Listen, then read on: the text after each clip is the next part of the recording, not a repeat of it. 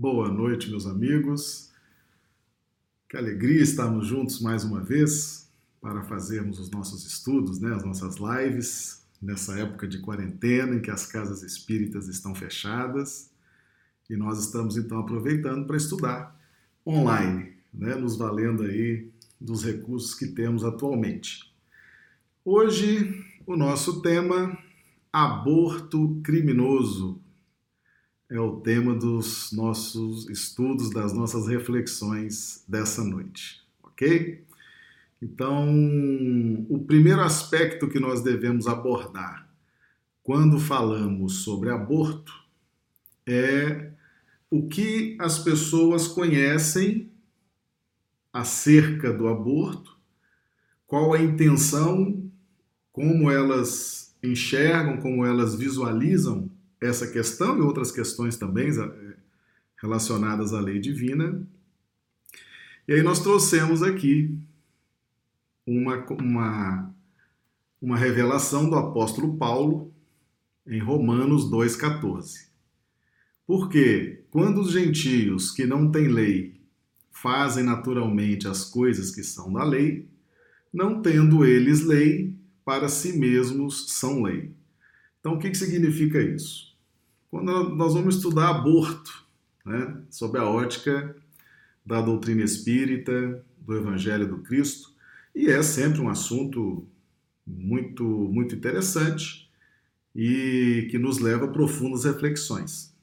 E nós vamos ter pessoas que nunca fizeram aborto, outras que já fizeram aborto.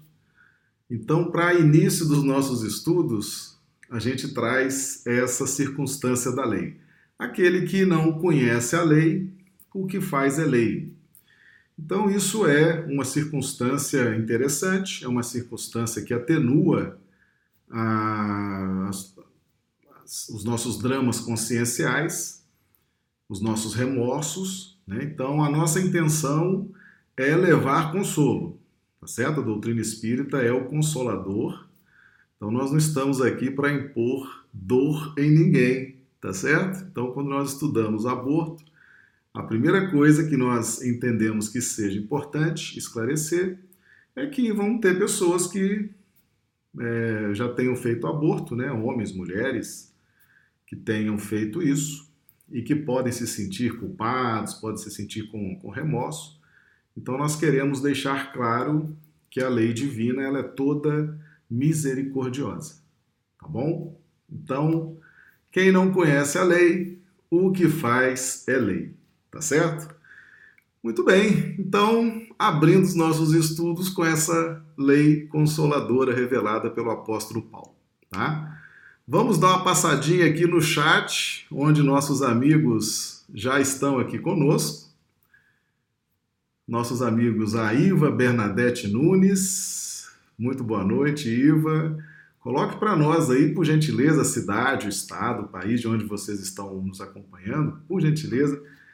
Rui Pinto, de Rio Branco, Marlise Pena, de Rio Branco, Juceli, Rio Branco, Antônio Sampaio, Rio Branco, Gustavo Lima, de Curitiba, Ranulfo Alves, de Londrina, Paraná, Ivoneide Camelo, Rio Branco, Isaura Cartória, de Londrina, no Paraná, Maria Conceição Vale Queiroz, Rio Branco, Edmur Pinto, Rio Branco, Regina Teixeira, Rio Branco, Valdirene é de Ivaiporã, Ivaiporã, no Paraná, Isaura, Jusceli, bem, todos os amigos já estão aqui, estão todos cumprimentados, né? O nosso site, o nosso, o nosso chat aqui, ele, ele, os amigos participam, interagem entre si. E coloquem aqui, por gentileza, Som e imagem, como é que vocês estão recebendo som e imagem, tá? Se está bom o som, se está boa a imagem, tá? Porque para nós aqui que estamos fazendo a live, o... eles vão dizendo aqui para nós que está tudo certinho, o som está funcionando, a imagem está fluindo, a internet está tá fluindo, mas é bom a gente ver como é que o pessoal está recebendo também, tá bom? Então no chat a gente vai a gente vai conferindo isso aí, tá bom? Então a participação no chat é interessante, é importante. Bem, meus amigos, aborto criminoso. Aborto criminoso. Né? Então, como é que o Evangelho de Jesus à luz da doutrina espírita, revela essa circunstância para nós. Né? Então, nós já vimos aqui que quem não conhece a lei, o que faz é lei.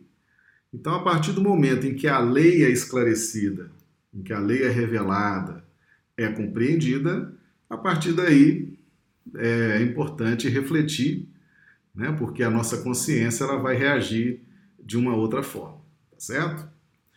Muito bem, então, aborto criminoso, de onde nós tiramos inspiração para falar sobre isso? Foi lá no livro Evolução em Dois Mundos, do espírito André Luiz, a psicografia de Chico Xavier. Está na parte segunda, capítulo 14. E esse capítulo, Aborto Criminoso, ele começa com uma pergunta. Reconhecendo-se que os crimes do aborto provocado criminosamente surgem, em esmagadora maioria, nas classes mais responsáveis da comunidade terrestre, como identificar o trabalho expiatório que lhes diz respeito, se passam quase totalmente despercebidas da justiça humana. Então, houve aqui uma, uma preocupação acerca da, da expiação, né, da reparação do aborto criminoso, como que ele se dá, já que a justiça humana não alcança, é muito difícil, né? Esse aborto normalmente ele é feito de uma forma muito muito guardada, muito fechada, muito escondida, né? E é muito difícil que, que a justiça humana tenha, tenha acesso, enfim. Mas ah, nós precisamos compreender, meus amigos, como que se opera a justiça divina. Tá? Ontem nós fizemos um estudo sobre justiça na espiritualidade. Então existe sim justiça, existe sim avaliação das nossas condutas, dos nossos atos, não só nós encarnados, como também os espíritos desencarnados. Ninguém foge da lei de Deus, ninguém escapa da lei de Deus, e os nossos benfeitores espirituais vão avaliando, analisando, mudando circunstâncias, né, remanejando, para que a gente possa ter o maior proveito no período em que estamos aqui encarnados, ok? Muito bem, então vamos, vamos entender como que é a justiça divina, tá certo? Então esse, esse capítulo ele, ele traz algumas explicações relacionadas a essa questão do aborto. Eles abrangem também como que funciona a justiça divina, tá certo? Então vamos fazer essas, essas análises. Lembrando que nós estamos né, nos valendo do livro Evolução em Dois Mundos, a segunda parte, capítulo 14. Temos no plano terrestre cada povo com seu código penal apropriado à evolução em que se encontra. Então, isso aqui ele está falando da legislação humana. Cada um tem seu código penal, tem seu código civil, tem a sua legislação, de acordo com a evolução, tá certo? Tem legislações mais avançadas, tem outras menos avançadas. Isso aí depende da evolução daquela sociedade. Tá? Então essa essa legislação humana ela varia de povo de povo para povo, de país para país. Né? O que é lei aqui no Brasil pode não ser lei em outro país e às vezes o que é uma lei lá aqui não é. Tá? Então varia muito. Então nós não podemos tomar como referência as, as legislações humanas certo? Elas são uma referência para regular a ordem social. Sem leis humanas seria impossível a convivência. Mas nós temos que ver como que funciona a justiça divina, as leis divinas, porque elas independem das leis humanas, tá certo? Então vamos lá. Considerando o universo em sua totalidade como reino divino, vamos encontrar o bem do Criador para todas as criaturas, como lei básica, cujas transgressões deliberadas são corrigidas no próprio infrator, com o objetivo natural de conseguir-se, em cada círculo de trabalho no campo cósmico, o máximo de equilíbrio e com o respeito máximo aos direitos alheios dentro da mínima pena. Então, como é que funciona a justiça divina? Ele está dando aqui umas dicas como que funciona a lei divina. Primeiro, nós, nós, cada um de nós, eu vou sofrer em mim as correções que são que forem necessárias para fazer o ajustamento na minha forma de pensar, de sentir, de me conduzir, de, me, né, de ter as minhas posturas. Então, há uma correção individual. A correção ela é individual, podendo se estender para o grupo familiar, mas sempre havendo o máximo de respeito aos direitos alheios. Então, muitas vezes eu tenho que passar por uma determinada correção, por um determinado ajuste, mas às vezes um familiar que está ali próximo não precisa passar por isso. Embora ele esteja próximo, esteja convivendo comigo, esteja 24 horas comigo, é uma questão que eu tenho que, tenho que fazer esse ajuste em mim. Aquela pessoa que está ali, de alguma forma, ela está nesse processo de reajuste, sofrendo talvez um pouquinho do meu estresse, da minha impaciência, mas se ela não tem grandes responsabilidades, ela está com a sua consciência tranquila, ela está com a sua liberdade tranquila, com o seu livre-arbítrio tranquilo, tá certo? Então, nós temos que enxergar isso. O processo é individual, tá certo? O processo de correção, ele é individual. A cada um segundo as suas obras. Mesmo que as pessoas estejam do lado da gente, a gente às vezes tem mania de perturbar todo mundo que está do nosso lado, né? com os nossos sofrimentos, com as nossas angústias, com as nossas dificuldades. Vamos ter em mente que o processo é, é nosso, é individual. Não vamos nos tornar um peso excessivo para essas pessoas, tá certo? Vamos ter consciência disso. A vida de todos nós já é uma vida cheia de ajustes, cada um tem os seus ajustes, tem a sua evolução para ser feita, e muitas vezes nós estamos vivenciando um ajuste mais contundente, mais pontual, e não é justo que a gente faça da vida dos outros um campo de perturbação, tá bom? Então, são aspectos da justiça divina que precisamos considerar precisamos compreender para a gente ir adquirindo a nossa paz também, a nossa, nossa tranquilidade, é, quando estamos nos relacionando com a lei de causa e efeito no seu aspecto de correção. Tá bom? Muito bem, tranquilo para todo mundo? Então vamos em frente. Vamos lá. Atendendo-se, no entanto, a que a justiça perfeita se eleva indefectível sobre o perfeito amor, no hausto de Deus em que nos movemos e existimos, toda reparação perante a lei básica a que nos reportamos se realiza em termos de vida eterna e não segundo a vida fragmentária que conhecemos na encarnação humana.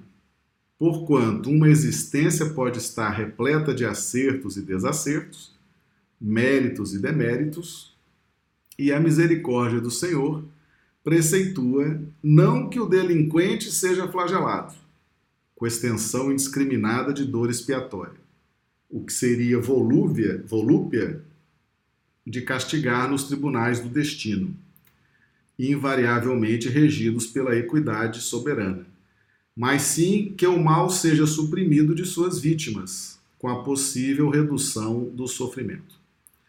Meus amigos, essa aqui é a feição nobre da lei, tá certo? Correção com o mínimo de sofrimento. Então, esses, esses ajustes, aqui nós estamos falando de reparação, tá? Lembrando da tríade de Kardec: arrependimento, reparação e retorno ao bem, né? que é para a gente poder, então, se redimir consciencialmente das nossas falhas. Então, a lei divina considera o ajuste dentro da misericórdia, dentro do amor, com o mínimo possível de sofrimento. Então, essa história de tem que pagar, né? tem que sofrer, tem que me pagar, tem que sofrer, isso é história de obsessor, tá certo? Isso é história de espírito inferior, espírito obsessor, espírito inferior, sem conhecimento, é que pensa desse jeito, né?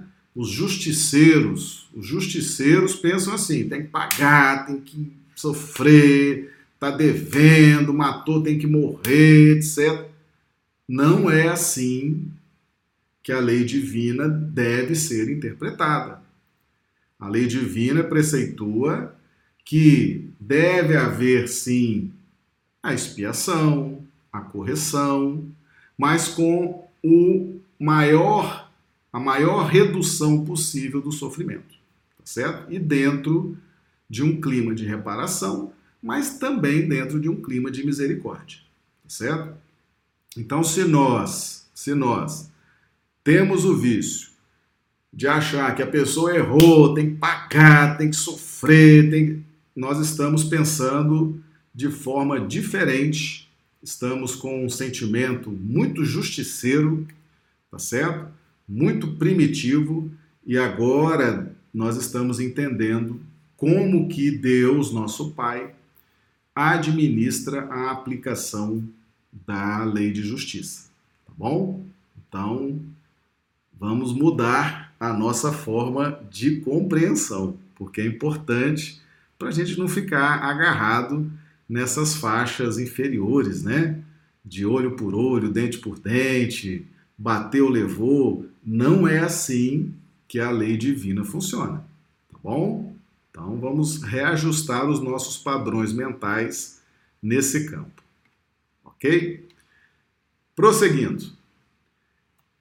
Desse modo, segundo o princípio universal do direito cósmico, a expressar-se, claro, no ensinamento de Jesus, que manda conferir a cada um de acordo com suas próprias obras, arquivamos em nós as raízes do mal que acalentamos, para extirpá-las à custa do esforço próprio, em companhia daqueles que se nos afinem à faixa de culpa com os quais, perante a justiça eterna, os nossos débitos jazem associados.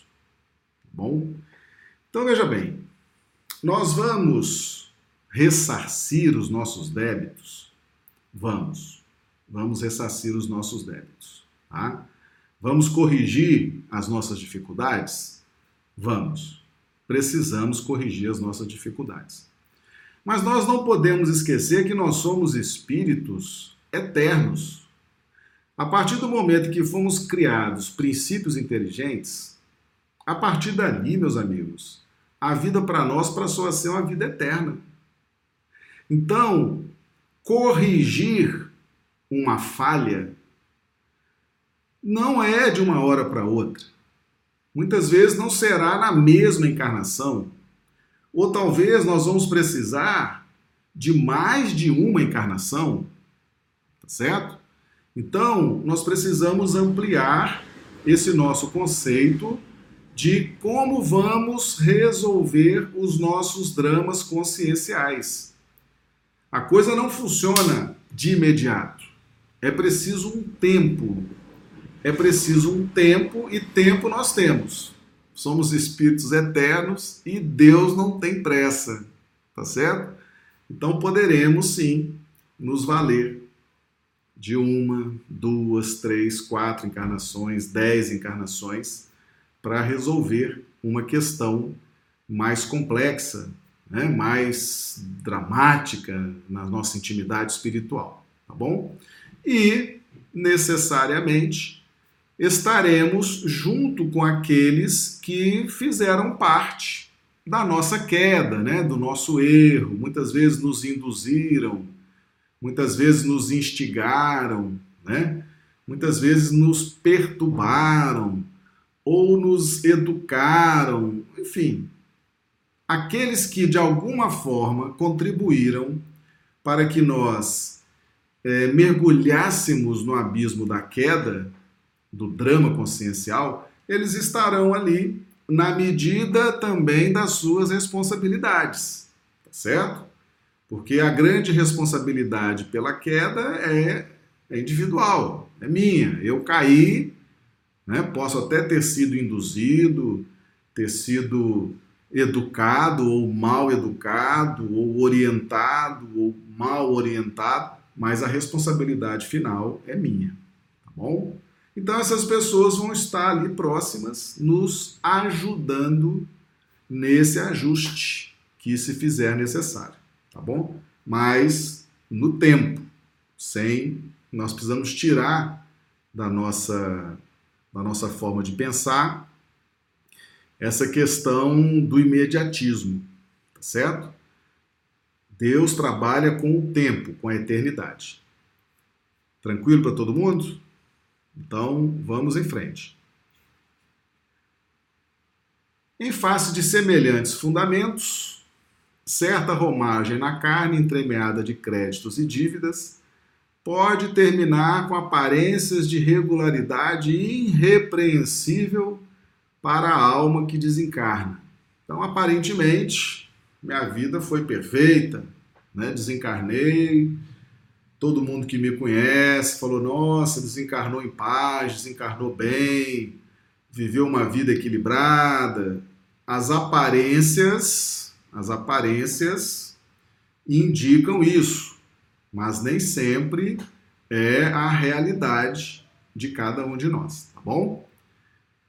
sob o apreço dos que lhe comungam a experiência, seguindo-se de outra em que essa mesma criatura assuma a empreitada do resgate próprio, suportando nos ombros as consequências das culpas contraídas diante de Deus e de si mesma, a fim de reabilitar-se ante a harmonia divina, caminhando assim transitoriamente ao lado de espíritos incursos em regeneração da mesma espécie. Olha, isso aqui dá para fazer um seminário, essa explicação aqui que está no livro Evolução em Dois Mundos, tá? Veja bem, eu posso hoje estar numa personalidade tranquila, talvez até irreverente, talvez até negligente, com algumas preocupações que deveria ter e não tenho, né? Posso estar aparentando um estilo de vida mas na próxima encarnação, diante do clareamento das minhas necessidades, quando eu retornar ao plano espiritual e reprojetar um estilo de vida, eu posso vir na próxima vida mergulhado, por exemplo, numa necessidade muito grande de uma transformação moral, me submetendo, por exemplo, às disciplinas da mediunidade, Sugiro que vocês vejam o vídeo, né? Quem são os médiums? Nós trabalhamos bem essa questão. Então, já vai ser uma encarnação, a próxima encarnação vai ser uma encarnação diferente. Por quê? Porque ao retornar ao plano espiritual e me dar conta dos meus débitos, das minhas dificuldades, eu muitas vezes peço a ajuda dos mentores, eles elaboram para mim um projeto de redenção e eu retorno na próxima existência com uma personalidade, com características psicológicas bem diferentes da vida atual. Volto mais focado, mais disciplinado, mais limitado numa série de possibilidades para manter o foco dentro de determinados reajustes, né? E muitas vezes os nossos, os nossos obsessores, os nossos adversários espirituais, aqueles, aquelas pessoas que nós magoamos, né? Nos momentos da nossa irreflexão, da nossa arbitrariedade em vidas passadas, às vezes eles chegam perto da gente e falam: Olha, não estou acreditando que você, você não está se parecendo nada com aquela pessoa de 300, 400, mil anos atrás. Lá você fez isso, fez aquilo, né? aprontou isso, aprontou aquilo, e agora tá aí posando de santo, posando de santa, querendo ser o bom moço, querendo ser a boa moça. Eles não entendem. Mas por que, que não entendem? Porque não estudaram isso aqui. Né? Tá lá no livro Evolução em Dois Mundos. A hora que a gente retorna focado nessa necessidade, a gente se transforma. e às vezes se torna irreconhecível para aqueles, principalmente para aqueles a quem nós magoamos no passado, tá bom? E nós vamos estar muito próximos de espíritos em cursos em regeneração da mesma espécie, tá bom? Então, não há uh, esses grupos que nós, que nós participamos, né? Esses grupos que nós participamos, seja os grupos encarnados ou os grupos desencarnados, nós estamos reunidos não é por acaso, certo? Não é por um motivo qualquer, não é por uma sorte do destino. Não, não é. Existe ali uma necessidade onde cada espírito que compõe aquele grupo, por exemplo, você está numa casa espírita, né? todos os espíritos que estão ali, na, que estão ali em reunião mediúnica, fazendo a caridade, participando dos grupos de estudo, todos estão envoltos dentro de problemáticas muito parecidas e com as mesmas necessidades de regeneração. E no plano espiritual também, também, tá? Então nós estamos sempre cercados por essas vibrações de certa forma parecidas com as nossas, e que isso vai promovendo uma retroalimentação, uma nutrição psíquica e vai nos incentivando a prosseguir firmes nessa jornada, bom? Então, como nós estamos falando de aborto, é muito comum que no processo de regeneração, então a pessoa praticou um aborto, né? A mulher o homem tomar a decisão, às vezes um amigo, um conselheiro, certo? Então todas essas pessoas vão estar de certa forma inter, é, interligadas nesse processo de regeneração. O homem vai se aproximar novamente da mulher, vão reencarnar juntos, né? Estarão ali por perto pessoas que influenciaram, que ajudaram, Tá bom? Então existe uma necessidade e a espiritualidade não perde tempo, reúne todo mundo no mesmo grupo para ganhar tempo e aumentar a probabilidade de êxito nesse processo de, de regeneração, tá bom? É dessa forma que a mulher e o homem, acumpliciados nas ocorrências do aborto delituoso, então, homem e mulher, viu? Homem e mulher, o homem está pagando para a mulher fazer o aborto, né? O homem está dizendo ali, não, não sei se esse filho é meu, esse filho não é meu, não sei se é meu, não estou pronto para assumir nada, não estou pronto para ser pai, faça o aborto. Né? Ou às vezes os próprios familiares, às vezes o pai, ele está ali pronto, pronto para assumir, né?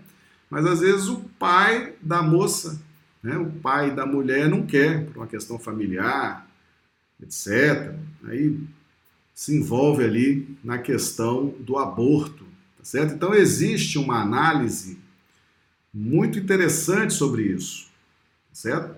Então quem não contribuiu para o aborto não tem o que se regenerar. Agora quem contribuiu decisivamente, esse sim vão estar envolvidos no processo, vão estar juntos envolvidos no processo de regeneração. Mas, e aqui vai agora uma notícia importante, importante. Principalmente a mulher, principalmente a mulher, cujo grau de responsabilidade nas faltas dessa natureza é muito maior. Olha aí, né? Então os homens estão assim, ah, então, poxa, beleza, beleza nada, amanhã você volta como mulher. Né? Hoje nós estamos encarnados como homens, amanhã talvez a gente tenha necessidade de vir como mulher. Essa questão de vir homem ou mulher depende da necessidade do espírito. Allan Kardec perguntou em O Livro dos Espíritos o que é mais vantajoso para o espírito: encarnar como homem ou como mulher? O Espírito da Verdade respondeu: tanto faz, isso aí é indiferente. O que vai determinar se ele vai voltar como homem ou mulher, são as provas, são é, essa trajetória evolutiva que ele precisa percorrer, e às vezes, como mulher, fica ele ganha mais tempo, tem mais possibilidades, às vezes como homem, tá certo? Então, nenhum homem, ninguém que esteja encarnado como homem está livre de padecer esse drama, porque amanhã a gente pode estar encarnado como mulher, tá certo? E se não tiver preparação suficiente, não tiver atentos, podemos nos complicar. Então, o grau de responsabilidade da mulher no aborto é muito maior à frente da vida que ela prometeu honrar com nobreza na maternidade sublime. Desajusta as energias psicossomáticas com mais penetrante desequilíbrio do centro genésico, implantando nos tecidos da própria alma a sementeira de males que frutecerão mais tarde em regime de produção a tempo certo. Então, meus amigos, o que a gente percebe nessa revelação da lei divina é que a responsabilidade da mulher é muito maior do que a responsabilidade do homem. Tá certo? O homem também tem a sua responsabilidade, tem as consequências. Mas para a mulher, as consequências são bem maiores. Então, estejamos nós encarnados como masculino ou feminino, nós temos que ter consciência desse processo, tá bom? Porque ah, é muito, muito comprometedor uma reencarnação no feminino e praticar uma, uma falta dessa, tá bom? É pelo fato de ser homem não quer dizer que você amanhã reencarnando como mulher você pode cair. Se não tiver preparação desde agora, pode pode cair, tá bom? E prossegue aqui. Isso ocorre não somente porque o remorso se lhes entranha no ser, tanto no homem quanto na mulher, a afeição de víbora magnética, mas também porque assimilam inevitavelmente as vibrações de angústia e desespero e por vezes de revolta e vingança dos espíritos que a lei lhes reservara para filhos do próprio sangue, na obra de restauração do destino. Meus amigos, isso aqui se chama obsessão, tá? Obsessão. O espírito está ali programado para vir por você, pai, mãe. Aquele espírito precisa de um reajuste, precisa estar convivendo com vocês, ele precisa reencarnar.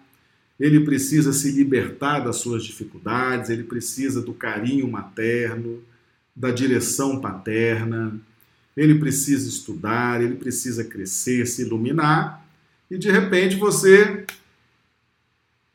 aborta esse projeto daquele espírito. O senso, o senso de rejeição, tá? a decepção daquele espírito vai ser muito grande. A frustração daquele espírito, ele já vinha se preparando no plano espiritual para reencarnar. Já tinham falado para ele das possibilidades, dos projetos, onde ele ia trabalhar, com quem ele ia constituir família, qual seria a direção religiosa dele, quais seriam as possibilidades de evolução, de crescimento. Já tinham conversado muito isso com ele já tinham ajustado com o pai e com a mãe muitas vezes, já tinham combinado com o pai e com a mãe muitas vezes. Aí na hora vem a gravidez, o aborto. É muita frustração, né? É muita frustração, é muita decepção. E esse espírito, se ele não tiver uma capacidade de perdoar, uma capacidade de se ajustar à lei de Deus e perdoar 70 vezes, sete vezes, pela perda da oportunidade, se ele não tiver essa capacidade, se ele desenvolver o ódio pelo pai e pela mãe, ele vai se tornar um ferrenho obsessor. É muito triste. Né? É muito complicado. Então, além das consequências físicas que o pai e a mãe causam para si, além das consequências emocionais que o pai e a mãe causam para si, eles causam também esse dano, tá? esse estrago na mente do espírito que ia reencarnar. E ele pode sim se tornar um adversário ferrenho, vingativo e atrapalhar muito a sua vida, tá bom? Então as consequências não se dão tão somente no plano daquilo que vemos, não. Se dá também no plano espiritual. E essa entidade que às vezes até nutria alguma simpatia por nós, nutria uma, uma esperança de estreitar laços afetivos, a depender do grau de frustração que essa entidade tenha, tenha sentido, ela vai se tornar, de repente, talvez o nosso pior inimigo. Tá? Então, as consequências espirituais do aborto também são, devemos considerar, tá bom? No homem, olha aí quem está quem tá encarnado no masculino agora, tá certo? E as mulheres também. A próxima encarnação pode estar vindo como homem, então já começa a estudar desde agora a consequência, não é verdade?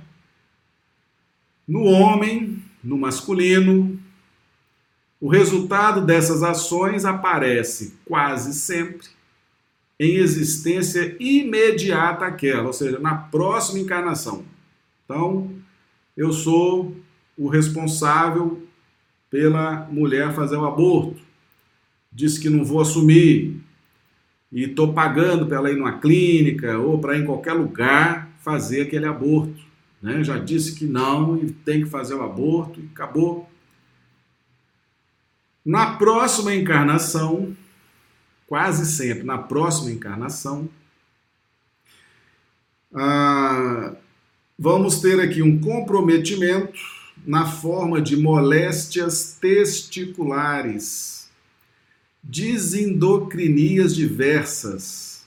Nós temos alguns médicos aqui no chat, né, que eu já vi ali no chat. Se o pessoal quiser daí traduzir esses termos técnicos, né, são graves, são graves. É, dificuldades na reprodução, na procriação, tá certo?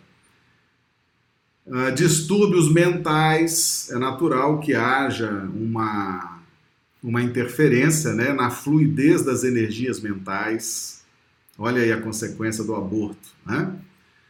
Com evidente, não é, é evidente obsessão. A lei é taxativa, hein? Por parte de forças, de forças invisíveis emanadas de entidades retardatárias que ainda encontram dificuldade para exculpar-lhes a deserção. Tá certo? Então veja bem, ah, não é só o espírito que foi abortado, não. Tá? Nós estamos cercados por testemunhas, meus amigos. E muitas vezes, muitas vezes, outros espíritos vendo aquilo, tomam as dores daquela entidade. Ou nem tomam as dores, eles têm uma repulsa natural pelo pai e a mãe que abortam. Às vezes não tem nada a ver com aquela entidade, nem conhece, mas soube que alguém abortou, aquilo já perturba aquelas entidades e elas investem em processos obsessivos. Tem gente que tem isso, né? Tem gente que tem isso, não aceita que o próximo tenha determinado defeito, tenha determinada falha. Tem gente que é assim. Né? E desencarna e continua assim. Então, esses processos obsessivos, eles fluem dessa forma tá? para quem se responsabiliza, se compromete com os processos uh, abortivos. O problema do processo obsessivo, qual é o problema do processo obsessivo? A gente fala, fala de obsessão. O, problema do processo obsessivo é que o obsessor está te vendo e você não está vendo o obsessor. Então você sente uma sobrepressão no seu sistema nervoso, você fica mais irritado. O obsessor pode atrapalhar suas relações afetivas dentro da sua família, dentro do seu ambiente de trabalho, dentro do seu círculo social.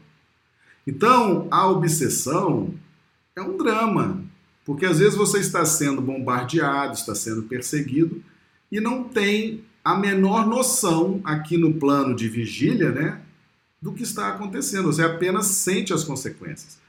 Então, os processos obsessivos, eles causam grandes prejuízos, né? Ainda é um dos grandes males da humanidade.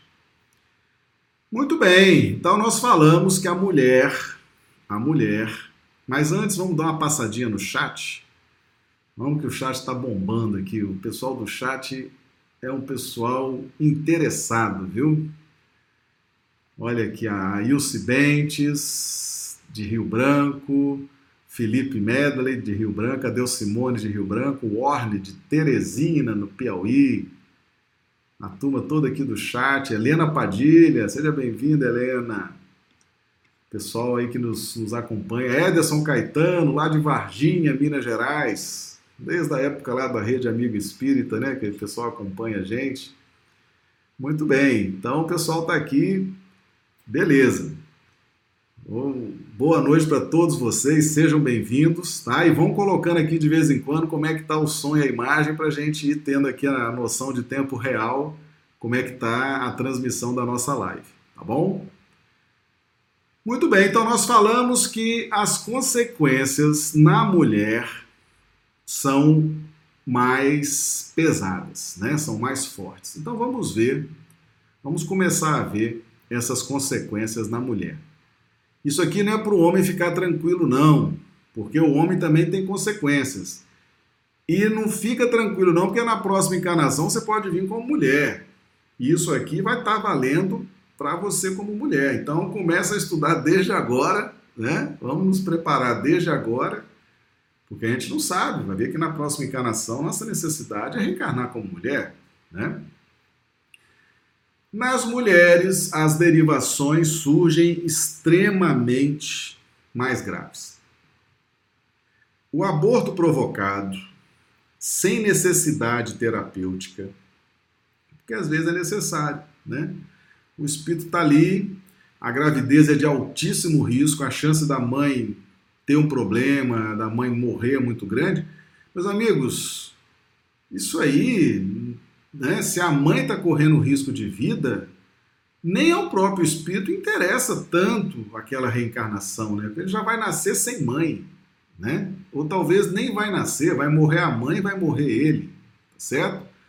Então, se houver necessidade terapêutica, tá certo? Se tiver o um médico, médico, olha, tem a necessidade de fazer esse aborto, aí é diferente.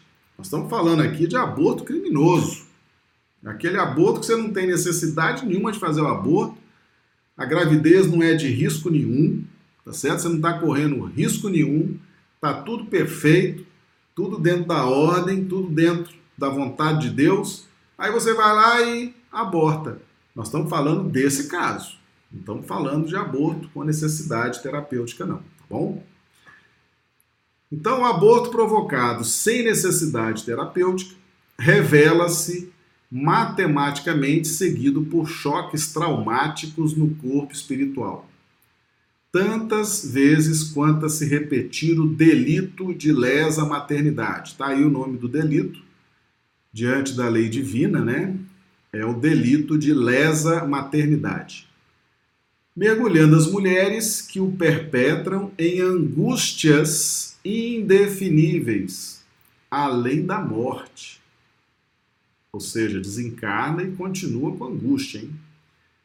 De vez que, por mais extensas se lhes façam as gratificações e os obsequios dos espíritos amigos e benfeitores, que lhes recordam as qualidades elogiáveis, mais se sentem diminuídas moralmente em si mesmas com o centro genésico desordenado e infeliz, assim como alguém indebitamente admitido, num festim brilhante, carregando uma chaga que a todo instante se denuncia. Então não adianta, tá? Se eu sou uma mulher, pratiquei o delito de lesa maternidade, né, o aborto criminoso. Não adianta os benfeitores serem educados comigo, né, serem gentis, Oh, minha irmã, a paz de Jesus, seja bem-vinda aqui no plano espiritual. Essa educação, esse bom trato, essa. Eles podem até recordar uma ou outra virtude minha, mas por dentro eu vou estar uma brasa. Eu vou estar. Entendeu? Por quê? Porque é uma questão consciencial, certo? É uma questão consciencial e que o indivíduo vai, ele com ele mesmo, ter que resolver essa questão. Bom? Então, é isso que está dizendo aqui. Vamos lá. Tem uma pergunta aqui, vamos lá no chat. Antônio Sampaio, Marcelo, um casal faz um aborto e pouco tempo depois tem um filho. Qual a possibilidade desse espírito ser o mesmo do aborto? A possibilidade é muito grande, Antônio. A possibilidade é muito grande. Tá? Por quê? Porque, como nós vimos lá no, lá no início, o que acontece? A justiça divina, ela não está preocupada em punir, ela não está preocupada em pôr sofrimento, em aplicar uma pena, uma expiação. Não. Então o casal faz um aborto, faz um aborto. Está lá uma situação difícil, na juventude. Exemplo, vou dar um exemplo aqui. Um exemplo imaturos, né? não tem emprego, não tem autonomia psicológica, não tem independência psicológica, não tem independência financeira, não tem independência afetiva, tá? A família às vezes exerce uma pressão muito grande, não aceita uma gravidez fora do casamento, uma gravidez fora de tempo, às vezes tem isso, né? Então, às vezes, esses jovens, esse casal despreparado, sem autonomia espiritual, sem experiência, sem conhecimento das verdades divinas, vai e faz o aborto. Aí a primeira, a primeira transparência que nós colocamos aqui hoje, o primeiro material. Vou até trazer de volta aqui, ó. Paulo, Romanos 2,14. Porque quando os gentios que não têm lei fazem naturalmente as coisas que são da lei, não tendo eles lei, para si mesmos são lei. Traduzindo, aquele que não conhece a lei, o que faz é lei. Então, esse casal que por uma circunstância fez a opção do aborto, não sabiam as consequências, nunca tinham assistido uma aula como essa, nunca tiveram acesso a aos estudos espíritas, ao Evangelho de Jesus, se sentiram ali pressionados de uma forma ou de outra, né, pela família, pela situação, pela pressão financeira, pelo, pelo temor, pela insegurança, foram lá e fizeram o aborto. Né? Não tinham consciência, não tinham, não tinham certeza de nada, só queriam se livrar daquilo que eles imaginavam que fosse um problema. Né? Então, quem não conhece a lei, o que faz é lei é uma atenuante, não é verdade?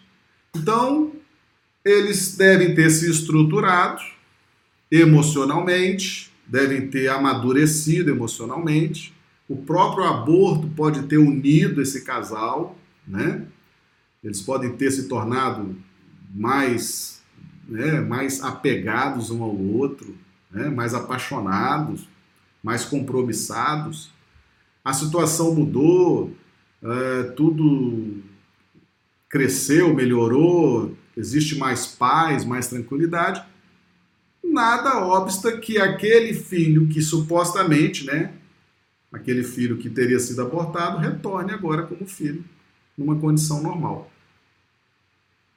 De acordo com a lei divina, esse casal está aí ressarcindo a tempo, né, as suas dificuldades. Estão rapidamente resolvendo essas questões e dentro da própria encarnação, que é isso que a espiritualidade tenta fazer conosco, né? Que a gente cresça e amadureça o máximo que nós pudermos dentro de uma mesma encarnação.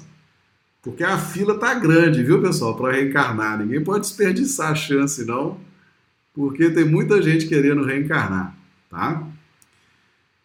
Vamos continuar vendo aí as consequências para as mulheres.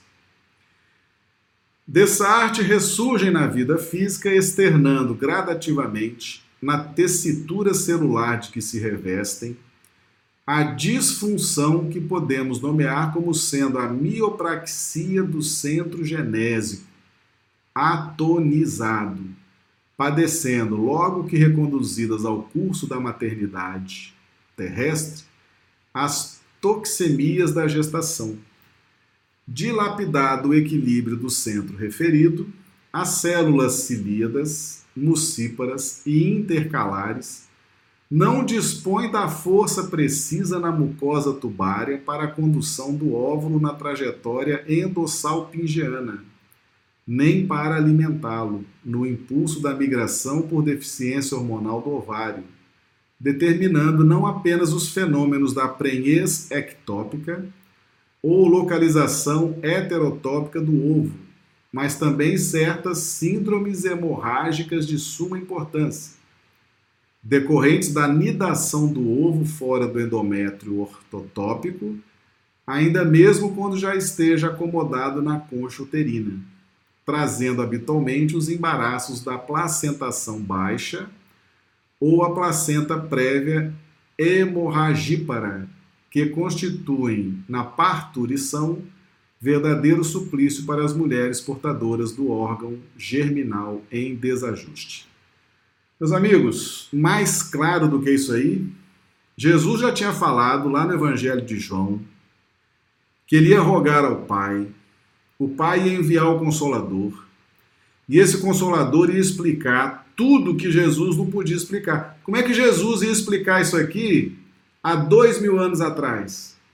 Como é que ele ia reunir ali aquele pessoal, subir ali para fazer o sermão do monte e dar uma informação dessa? Não tinha jeito, né?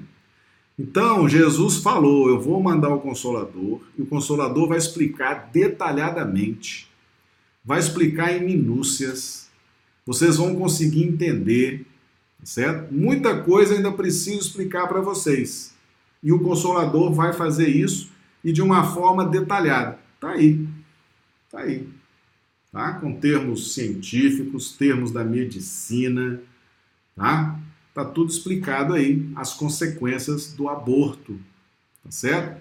Quem é médico, quem é da área de saúde, que está assistindo esse vídeo, vai entender todos esses termos aí. Eu que sou da área do direito, eu passo por cima desses termos aí, não entendo muito não, tá certo? Mas a turma da saúde sabe a gravidade do que está escrito aí, tá certo?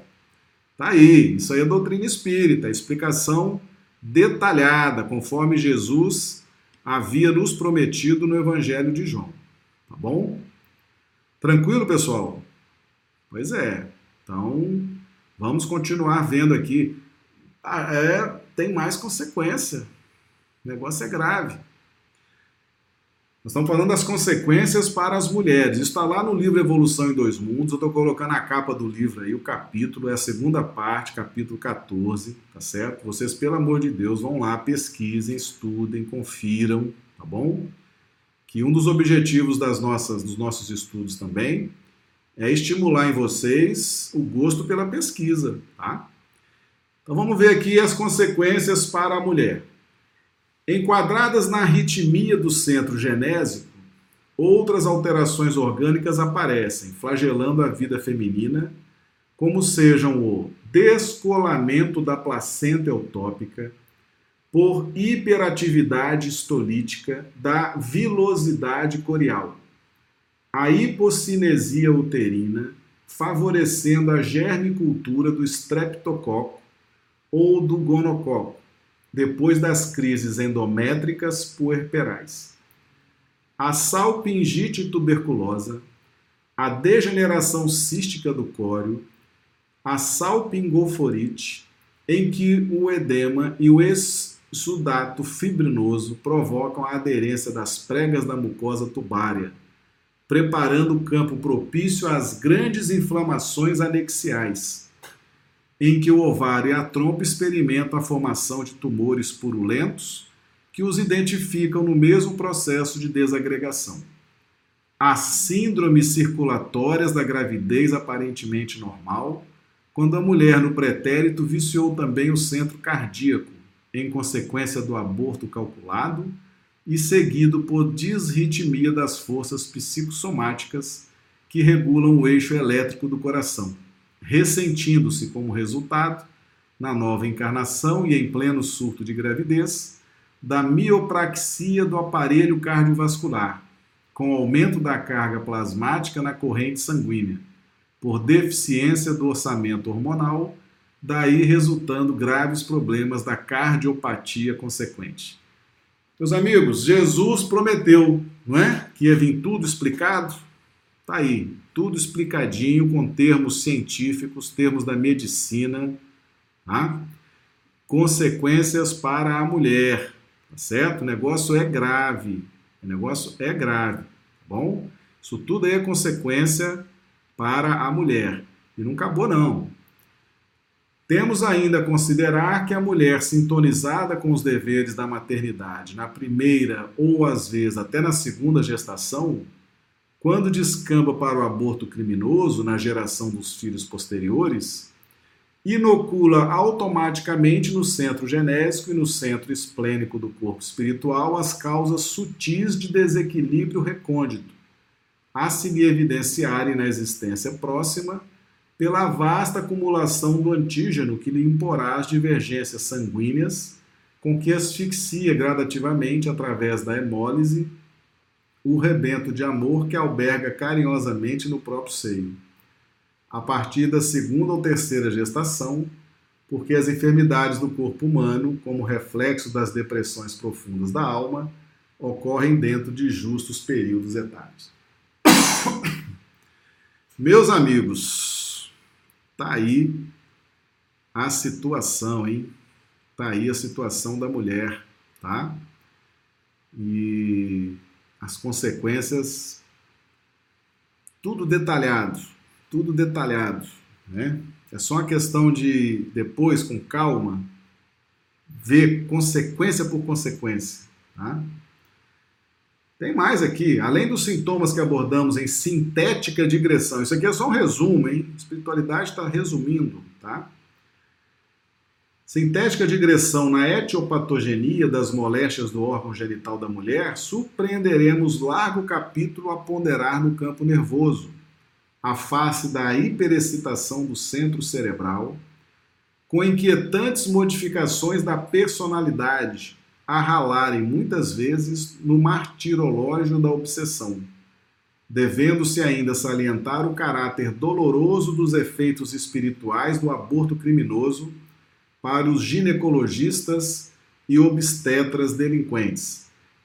Até os profissionais, tá? Tá aí, ó, ginecologistas e obstetras delinquentes. Até os profissionais que fazem o aborto criminoso serão responsabilizados na própria consciência. Certo? No livro Nosso Lar, chega lá um espírito na colônia, era uma médica, não, não me lembro bem o detalhe se era uma médica, mas ela era uma aborteira, ela fazia abortos.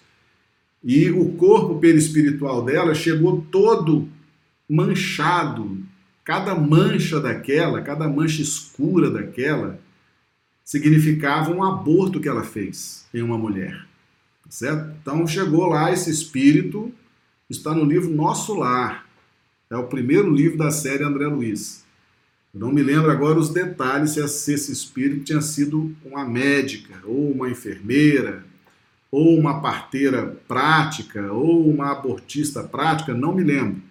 Mas eu me lembro desse fato, que ela chega com o corpo todo manchado. E cada mancha daquela é, simbolizava um aborto que ela tinha feito. E a, ela estava completamente perturbada, certo? Então, consequências para o pai, consequências para a mãe consequência para o profissional que faz isso, certo? Pai, mãe, aquele que induziu, né? Aquele que deu o conselho, aquele que pagou, não eu pago para fazer o aborto e tal.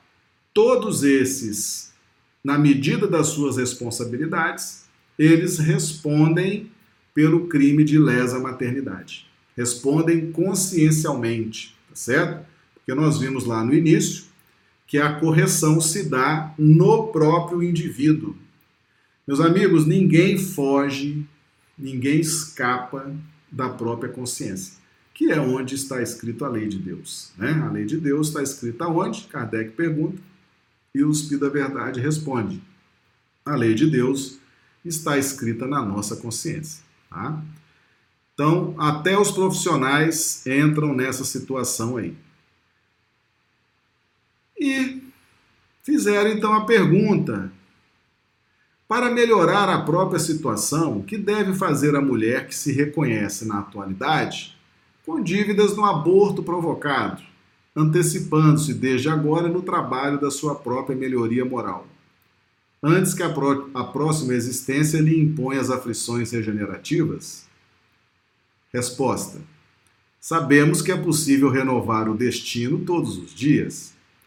Quem ontem abandonou os próprios filhos pode hoje afeiçoar-se aos filhos alheios, necessitados de carinho e abnegação. O próprio Evangelho do Senhor, na palavra do apóstolo Pedro, adverte-nos quanto à necessidade de cultivarmos ardente caridade uns para com os outros, porque a caridade cobre a multidão de nossos males. Pedro Leopoldo, 8 de junho de 1958. Isso aí está disponível então para nós mais de 50 anos, né? Mais de 50, mais de 60 anos mais de 60 anos, essas informações já estão reveladas, publicadas nesse livro, né? e, muito, e poucas pessoas têm, têm se empenhado em estudar, estudar essas, essas revelações, né?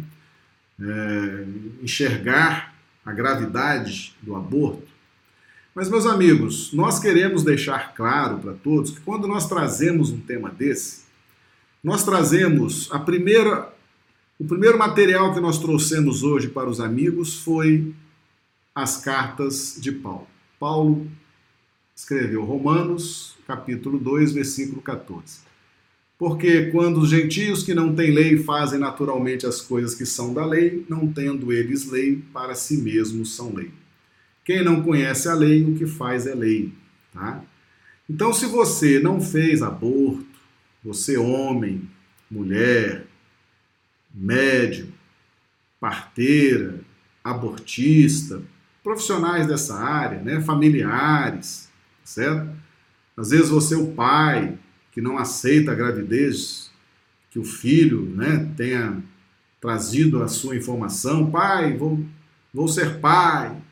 Né? Às vezes a filha, pai, vou ser pai, mãe, vou ser mãe. Prestem atenção certo? Prestem atenção nesse estudo.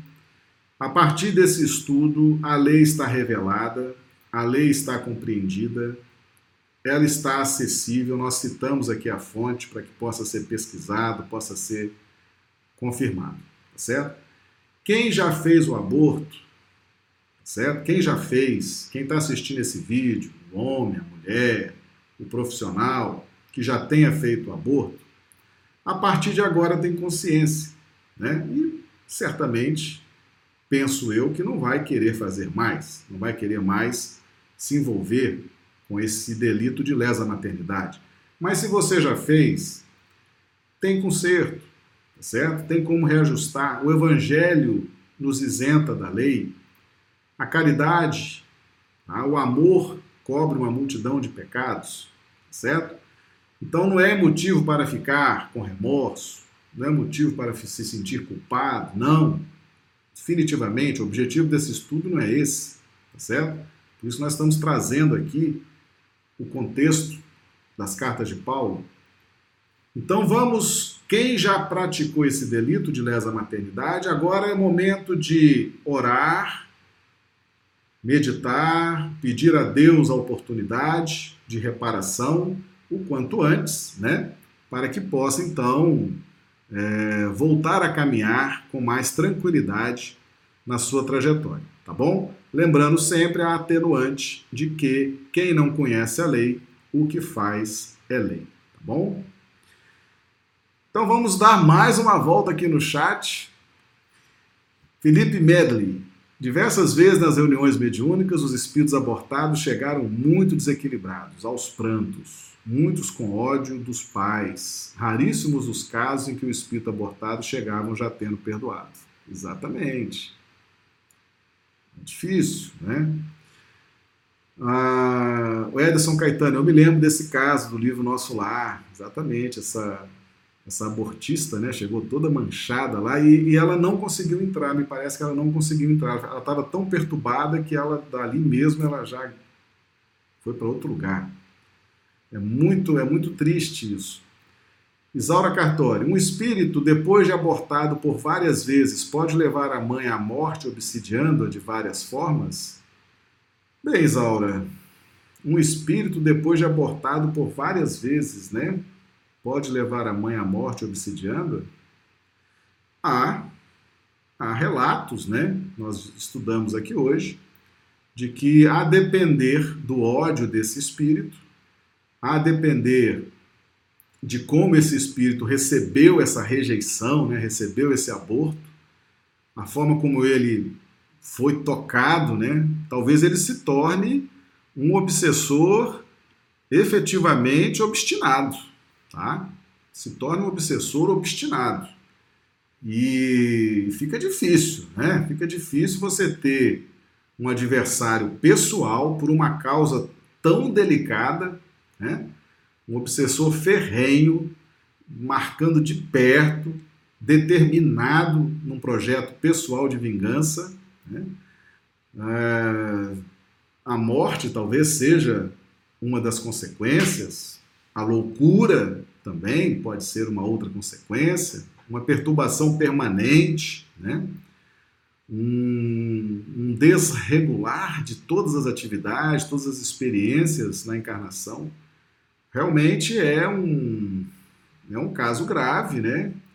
E se o espírito estiver muito obstinado nesse tipo de vingança, pode trazer sim complicações para quem está encarnado, tá certo? Meus amigos, tá aí. Aborto criminoso. Tá? Esse estudo é muito importante. Vocês, por gentileza, façam chegar às pessoas essas informações, tá certo? Muita gente precisa ter acesso a essas informações, precisa pesquisar sobre isso, precisa compreender sobre isso, tá? Quanto mais pessoas tomarem conhecimento dessas revelações, na forma como elas estão sendo reveladas, com toda essa riqueza de detalhes, termos científicos, certo? para que possam ser pesquisados. Esses termos científicos, esses nomes técnicos, eles vieram propositadamente nessa revelação, é para que todos possam pesquisar, possam checar, possam verificar a veracidade dessa revelação. Não é uma revelação teológica, dogmática, não. É uma revelação científica, tá certo? Então façam chegar isso ao maior número de pessoas, tá? Ah, e nós já vamos então aqui nos despedindo, né? E vocês coloquem aí por gentileza se vocês gostaram, gostaram desse estudo, se ele foi importante para vocês, tá? Se ele despertou de alguma forma. Se não gostaram também, coloquem aí, depois eu vou ler o chat todo. Eu gosto de ser avaliado. Se tiver algo que precisa ser ajustado, a gente ajusta. Se estiver bom, a gente vai cada vez se sentindo mais responsável né, de transmitir coisas que possam ajudar as pessoas. Então deixem aí as impressões de vocês, tá bom? E estaremos amanhã, né? Nossas lives vão de segunda a sábado, sempre nesse horário. E estaremos aqui de novo amanhã, reunidos com os amigos, para darmos é, prosseguimento aos nossos estudos, tá bom? Muito obrigado, uma excelente noite para todos, que nós tenhamos uma noite aí, uma noite de sono reparador das nossas energias. Muito obrigado, fiquemos todos com Deus.